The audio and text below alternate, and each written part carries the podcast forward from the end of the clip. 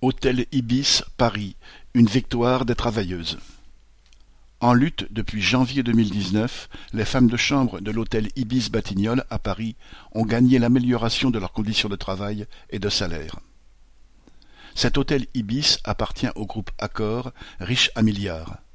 Avec sept cents chambres, c'est l'un des plus gros d'Europe et, comme l'écrasante majorité des sociétés hôtelières, Accor en sous-traite le ménage, jouant la concurrence entre les différentes entreprises de services.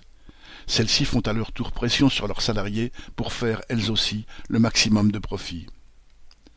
Les femmes de ménage et gouvernantes de l'hôtel Ibis, employées par la société TNT, étaient ainsi censées nettoyer plus de trois chambres par heure, ce qui est impossible sans s'esquinter la santé ou dépasser l'horaire et travailler gratuitement le tout pour des salaires mensuels ne dépassant pas les mille euros.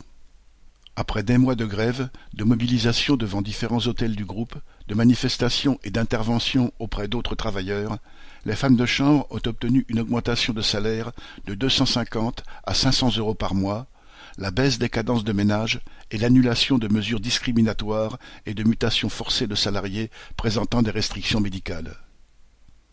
La détermination des grévistes et leur victoire sont un encouragement pour tous les travailleurs. Correspondant Hello.